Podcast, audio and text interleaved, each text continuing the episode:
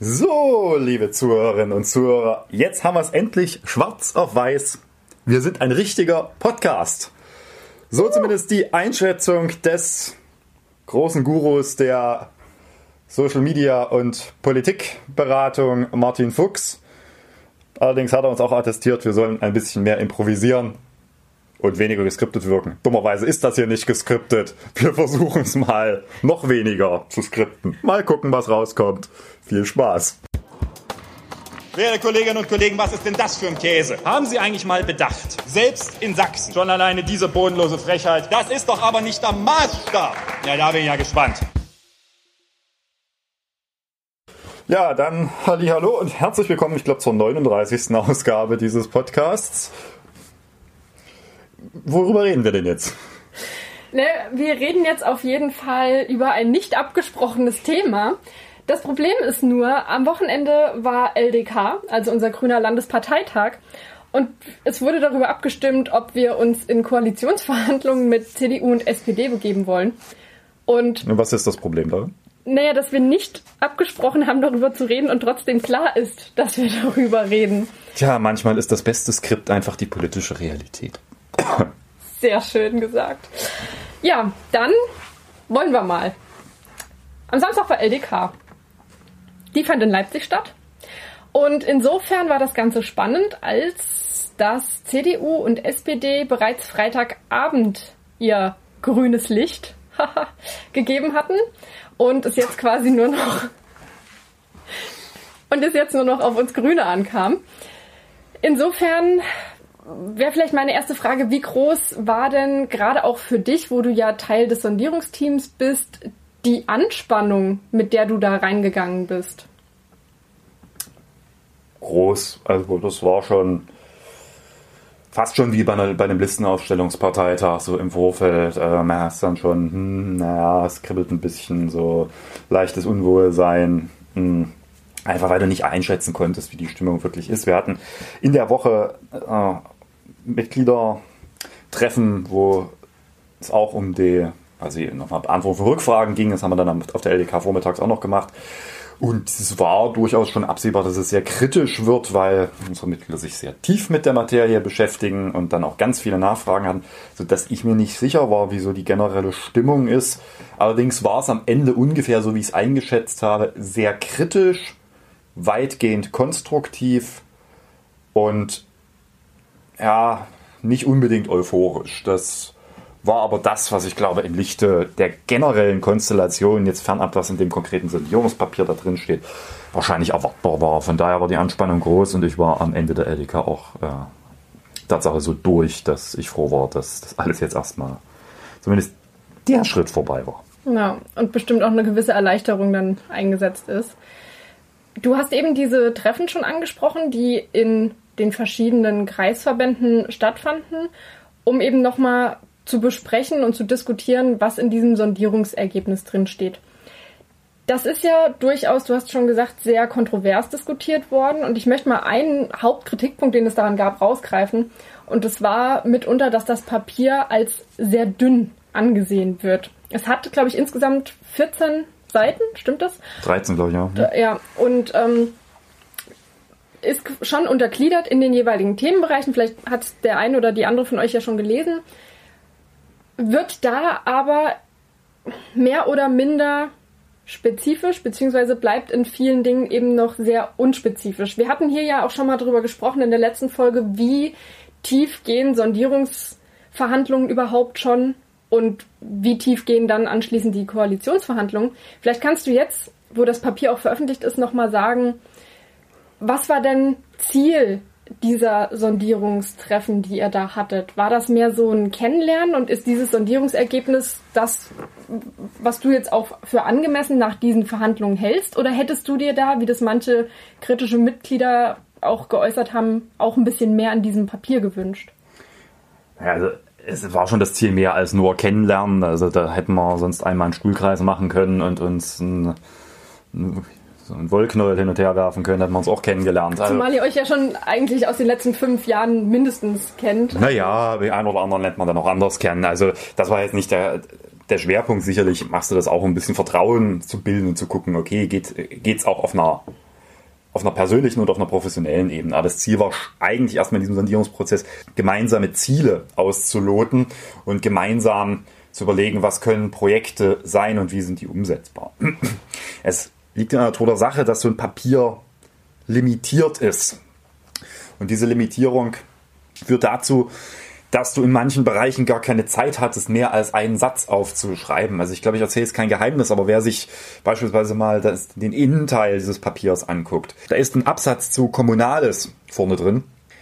Das ist das Ergebnis von einem kompletten Verhandlungstag. Ne? Also was dann kondensiert wurde einfach. Und dann beginnt halt, klar, wir haben auch über verschiedene Maßnahmen zur Untersetzung gesprochen, aber wenn ich eine Maßnahme da reinschreibe oder beschreibe, dann wollen die anderen auch noch eine andere Maßnahme und dann ne, hat man sich eher auf die Obersätze geeinigt. Das führt dazu, dass das Papier eher so ein Absichtspapier ist. Ich weiß, dass da einige anderes erwartet haben, vielleicht auch mehr, konkreter und vor allen Dingen auch, dass in diesen Sondierungen schon Streitpunkte geklärt werden, die jetzt als unterschiedliche Ansichten markiert sind. Aber darauf war es am Ende nicht anlegbar in der Zeit, sondern es ging eher darum, gemeinsam was zu finden. Wir kommen einfach aus einer Lage, wo das muss man auch ein bisschen differenzierter sehen, beispielsweise jetzt zu Brandenburg, wo zum einen es ja keine andere Koalitionsalternative gibt. Also nicht im Sinne von, man muss das jetzt machen, aber bei Brandenburg hatte man ja die Wahl zwischen zwei Alternativen. Und zweitens, hier noch die Spezifika ist, dass wir ähnlich wie seinerzeit Sachsen-Anhalt quasi faktisch zu einer bestehenden Konstellation hinzukommen und es erstmal dazu zu vermeiden gilt, dass man jetzt quasi zum Annex wird dieser bestehenden Koalition, die das nur ein weiter so verlängern. Deswegen war es, glaube ich, erstmal notwendig, Grundverständnisse hinzukriegen und am Ende war auch schon viele dieser Zielkorridore ein zähes Ringen und das wird sicherlich jetzt in den Koalitionsverhandlungen alles andere als einfacher werden. Und jetzt geht es darum, diese Ziele mit konkreten Maßnahmen zu untersetzen. Ja, man kann Sondierungen sehr unterschiedlich führen. Man hätte auch die Jamaika-Lösung machen können, dann hätte man vorgezogene Koalitionsverhandlungen geführt. Mit Blick auf das Ende dieser Jamaika-Sondierung weiß ich nicht, ob das das günstigste gewesen wäre. Jetzt kann man ja sagen, wenn ihr so, also wenn ihr einen ganzen Verhandlungstag braucht, um diesen Passus zur, zu Kommunales zu schreiben, wie vielversprechend wird das, das, wird das denn dann, wenn es in die konkreten Koalitionsverhandlungen geht, wo das ja sehr viel detailreicher ist? Weil wir haben an dem Tag ja haufenweise Details beschrieben. Wir konnten sie bloß noch nicht reinbringen, weil uns die Zeichenzahl sonst gekotzt hätte. Also mal realistisch, äh, Innenpolitik in 3500 Zeichen reinzupressen, ist genauso hoffnungslos wie dieses Ergebnis in der 5-Minuten-Rede vorzutragen, woran ich auch gescheitert bin. Kläglich. Gerade was den Innenteil angeht, der für dich ja auch einfach Herzblutthema ist, ist ja die Frage, in diesem Sondierungspapier wird jetzt deutlich, dass ihr euch beim Polizeigesetz nicht einig werdet.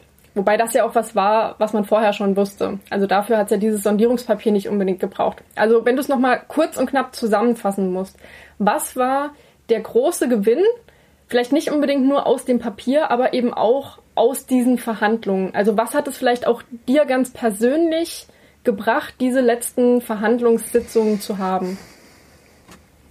Ich glaube, als in dem Papier deutlich geworden ist, dass man das Ziel hat, das wirklich zu wollen gemeinsam. Ja, und dass das auch der Versuch ist, an einigen Stellen, da sagen einen, das ist viel Prosa, aber sich zu überlegen, was ist eigentlich die Erzählung, die über dieser Koalition steht. Und genau sowas braucht man, wenn man nicht nur eine Zweckgemeinschaft sein will, nach dem Motto, wir mussten jetzt, wir konnten nicht anders, weil sonst wäre alles viel schlimmer gekommen.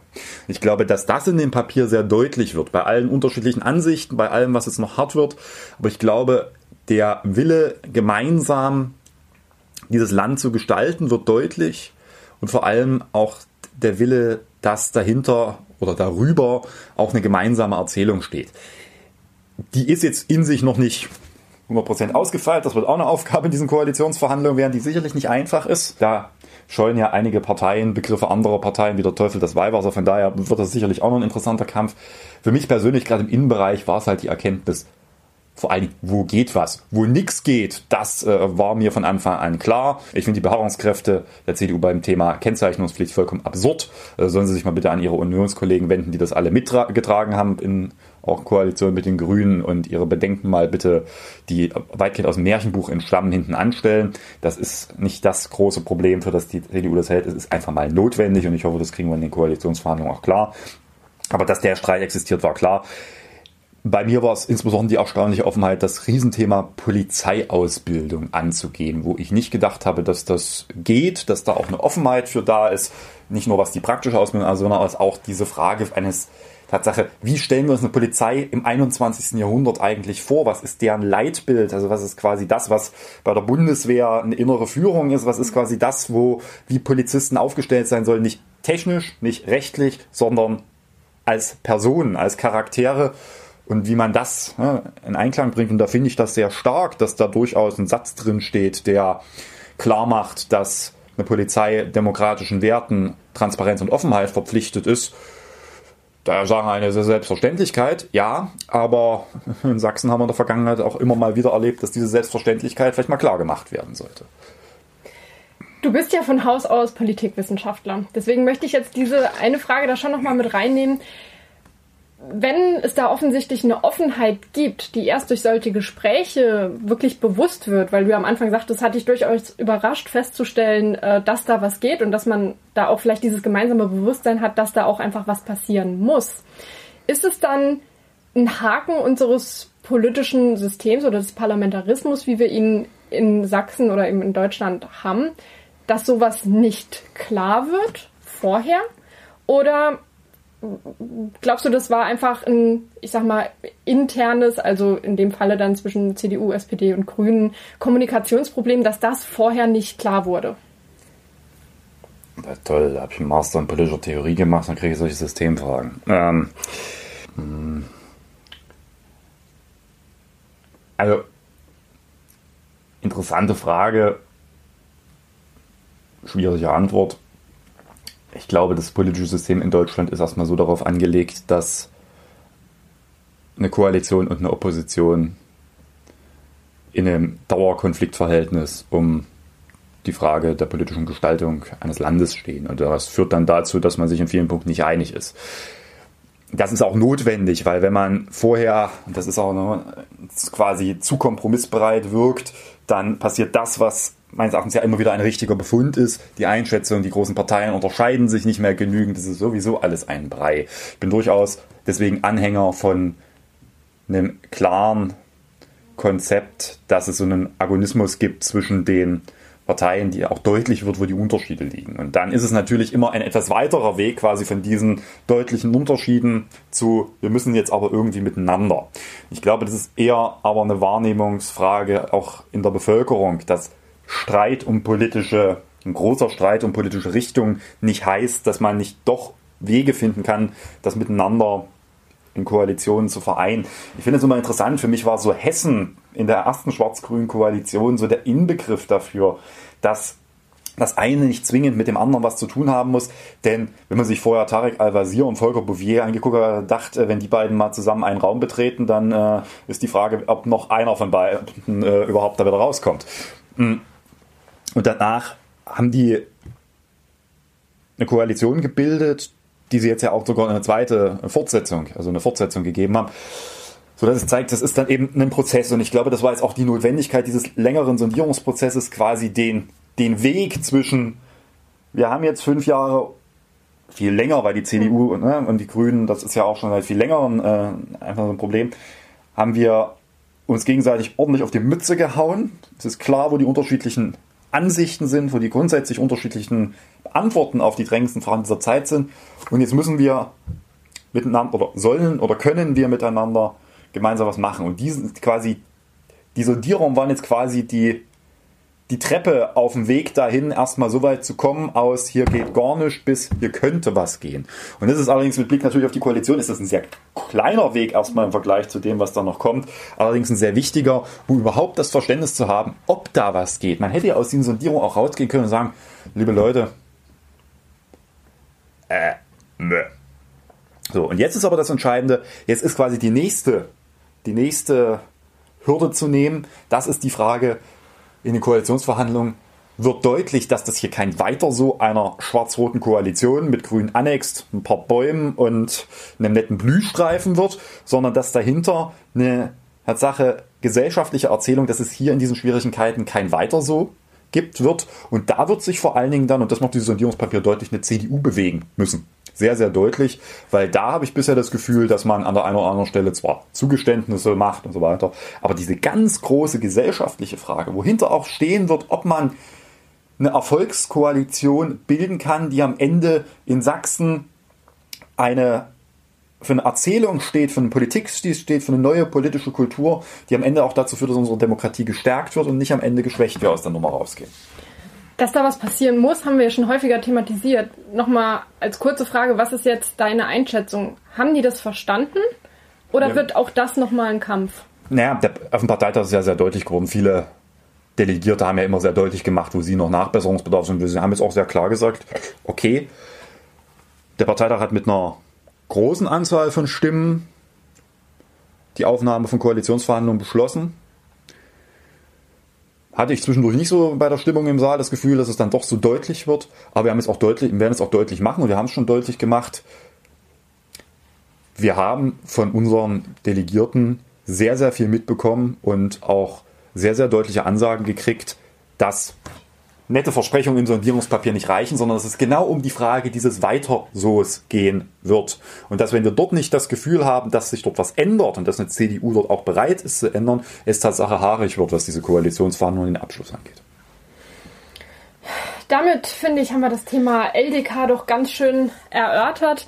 Auch wenn es im Nachgang vielleicht insofern nicht so spannend ist, weil man das Ergebnis schon, schon kennt, so kann ja trotzdem die Argumente, die da ausgetauscht wurden und die Redebeiträge nochmal ganz spannend sein. Deswegen können wir vielleicht an der Stelle auch nochmal hinweisen, dass es den Livestream gab, den man ja auch im Nachhinein nochmal angucken kann, falls das jemanden interessiert, der sei daran darauf verwiesen. Da findet ihr auch die Antwort darauf, was die CDU mit einem Eichhörnchen aus Ice Age zu tun hat. Genau, das war ja sehr viel zitiert. Hast du Schlagzeilen gemacht mit. Ja, dann würde ich vorschlagen, kommen wir zu unserem zweiten Thema. Und das könnte, wie könnte es anders sein? Kein anderes sein als Rechtsextremismus. Ach so, du warst so freudig in der Anmoderation. Nein. Du hast gehofft, dass was anderes kommt. Ja. Ja, ja, war leider nichts. Wir sind immer noch in Sachsen und wir reden immer noch über Innenpolitik. Insofern ist es ja nicht ganz so fernliegend, dass es mal wieder darum geht. Wir starten den Einstieg mal nicht bei uns in Sachsen, sondern bei Herrn Seehofer.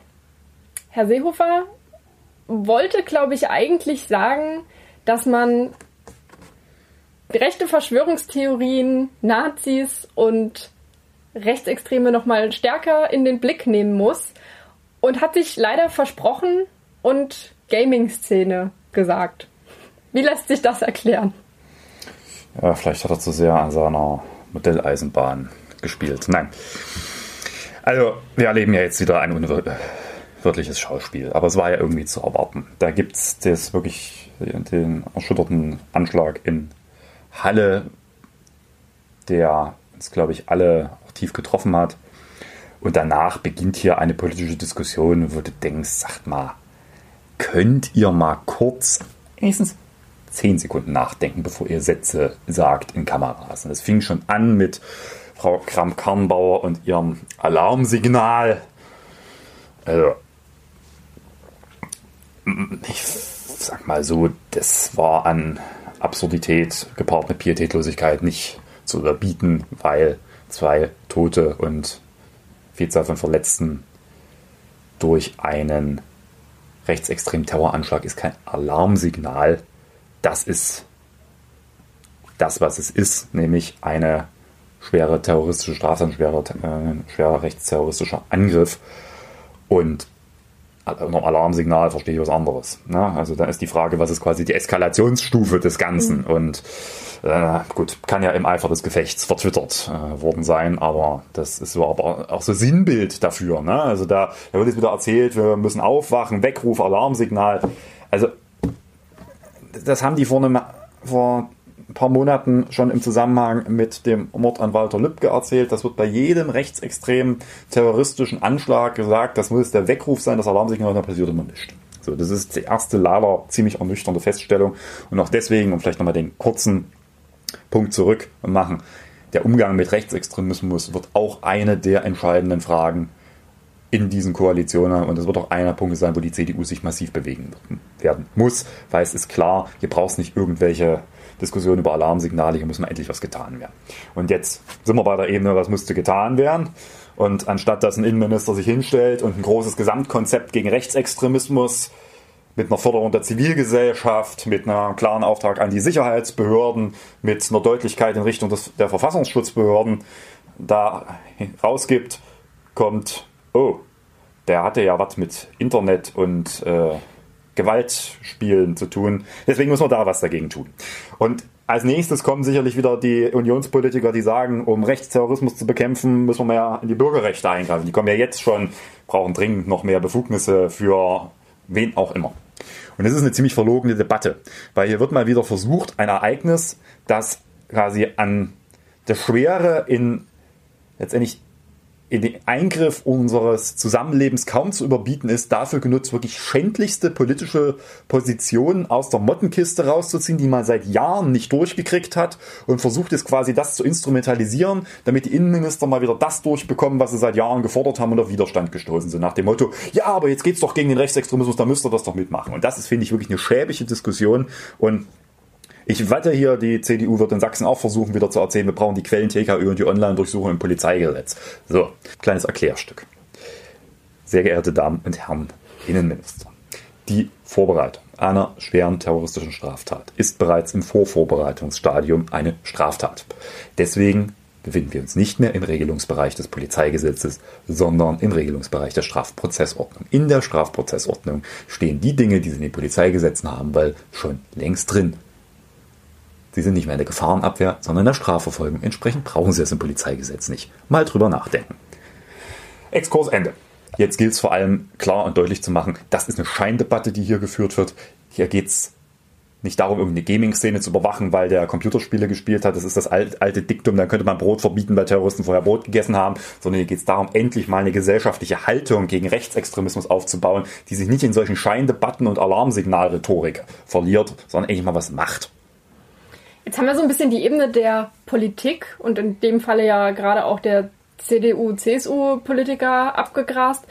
Jetzt will ich aber noch mal fragen, wie empfindest du das denn so aus der Gesellschaft heraus? In meiner natürlich zugegebenen grünen Blase habe ich nämlich sehr stark wahrgenommen, dass sich so ein bisschen auch die Berichterstattung bzw. das Denken geändert hat, weg von wir berichten über den Täter und wir kennen den Namen des Täters hinzu, wir sind in Gedanken bei Familien und bei Angehörigen und wir wollen die, die Namen der Opfer der beiden eben viel stärker ins mhm. Gedächtnis rufen.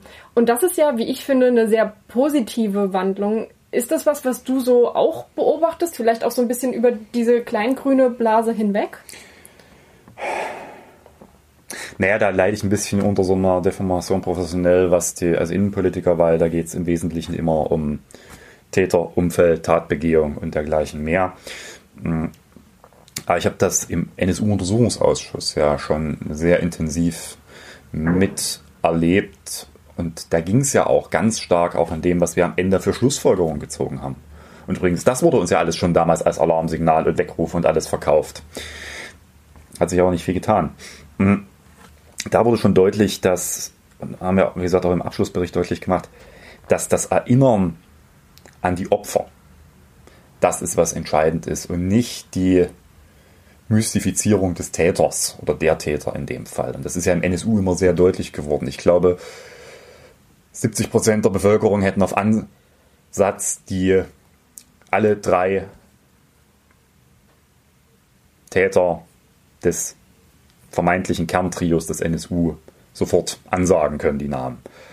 Aber ich wette, diese von einen einzigen, ein einziges Opfer hätten wahrscheinlich gerade mal 2% der Befragten hinbekommen. Das ist ein, insoweit ein Problem, dass natürlich das die Nachahmungseffekte immer erhöht. Ja, das ist ja gerade weil es ja offensichtlich auch bei dem jetzigen Tatverdächtigen durchaus genau diese Bezüge auch gibt, quasi zu anderen Täterinnen und Tätern im rechtsterroristischen Bereich in der Vergangenheit, die eben dadurch quasi so eine Mystifizierung auch erfahren haben innerhalb der Szene, ist es, glaube ich, wichtig, dass eine Gesellschaft sich wegverlagert von der medialen Mystifizierung von Tätern hin zum Erinnern an die Opfer. Und da ist, sind wir, glaube ich, Tatsache in den letzten Jahren weitergekommen, aber da ist immer noch ein weiter Weg.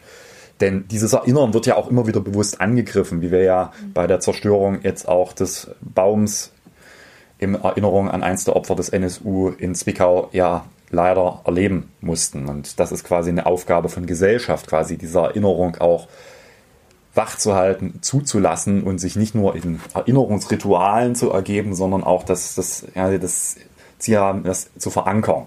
Und da ist, glaube ich, noch ein weiter Weg vor uns. Eine große Debatte, die es ja auch medial gab, war ja diese Frage des Einzeltäters, weil ja in der Berichterstattung es immer hieß, er, er habe als Einzeltäter gehandelt. Und da habe ich mich so ein bisschen gefragt, ist das einfach unpräzise Berichterstattung, weil die Medien eigentlich ausdrücken wollten, er alleine ist mit Schusswaffen mhm. losgegangen.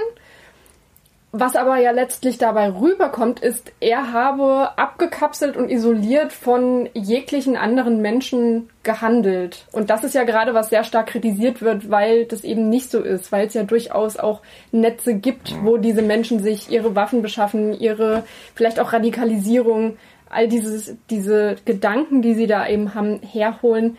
Insofern, lass uns da vielleicht nochmal drauf eingehen. Wie beurteilst du denn diese Einzeltäter-Debatte, die es da gibt? Ist das eine Scheindebatte oder ist das tatsächlich ich, wichtig? Das ist auch, das ist, naja, das ist eine wichtige Debatte, weil sich hier vor allen Dingen zeigt, dass es einfach unterschiedliche Terminologien gibt. Das ist der Einzeltäter, das ist tatsächlich jetzt eine kriminalistische äh, Herangehensweise nach dem Motto, okay, da gibt es jetzt nicht ein unmittelbares tatunterstützendes Umfeld. Also mhm. nach jetzigem Stand, wir wissen es nicht. Hm.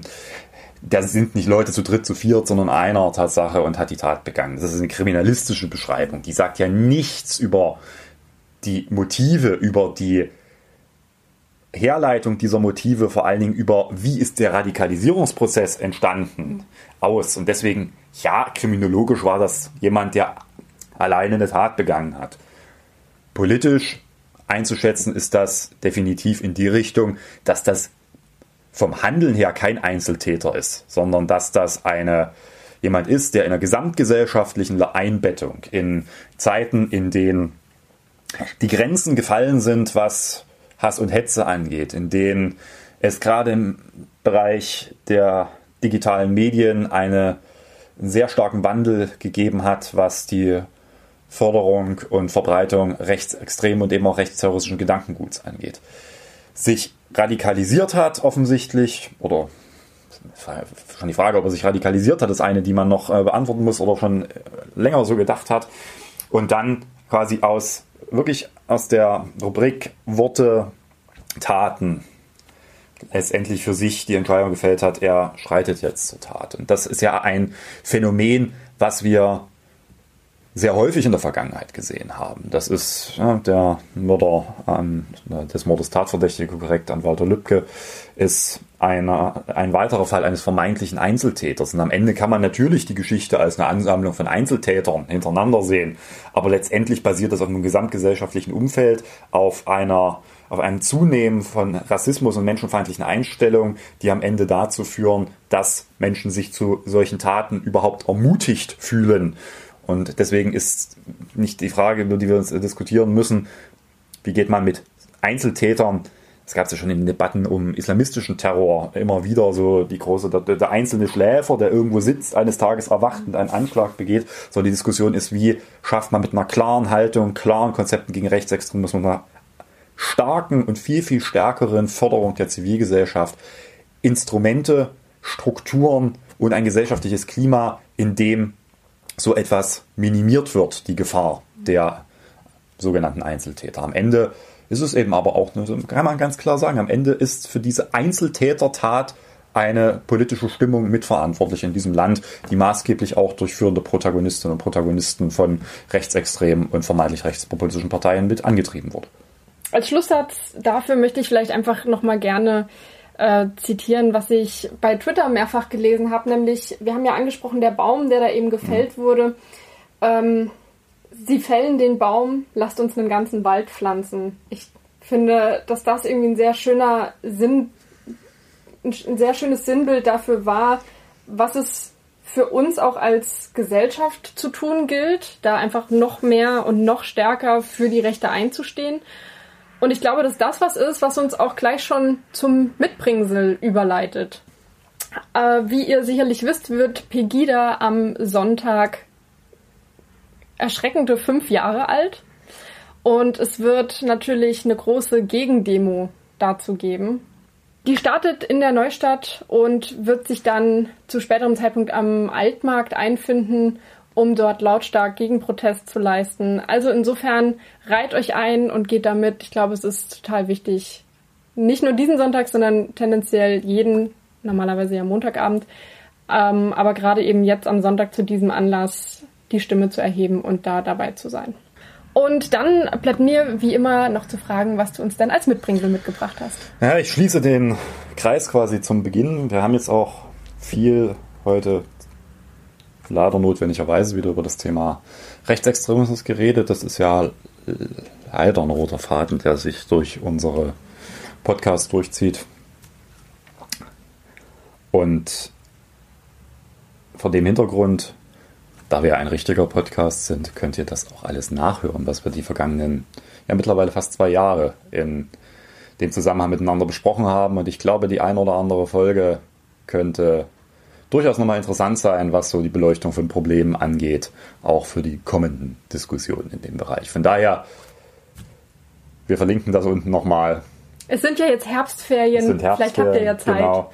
Und vielleicht habt ihr Zeit, mal die alten Podcast-Folgen nochmal zu hören, diejenigen, die erst später dazugekommen sind in den immer größer werdenden Kreis der Hörerinnen und Hörer dieses Podcasts. Erfreulicherweise, genau. Und an dem Punkt sind wir dann auch wirklich am Ende und wir haben noch einen kleinen Hinweis und zwar hat uns tatsächlich eine Nachricht dazu erreicht, dass wir das Buch von Thomas de Maizière Regieren, das wir in der letzten Woche angesprochen hatten, nicht auspacken sollen und es doch lieber in der Verpackung lassen sollen.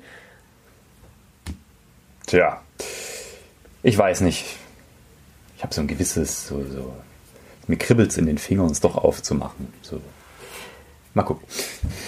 Ja, bevor äh, ich die Frage hier länger erörtere mit Lisa. Lassen, belassen wir es dabei. Belassen wir es dabei genau. und Falls ihr Themenwünsche habt, äh, aber immer her damit, darüber freuen wir uns.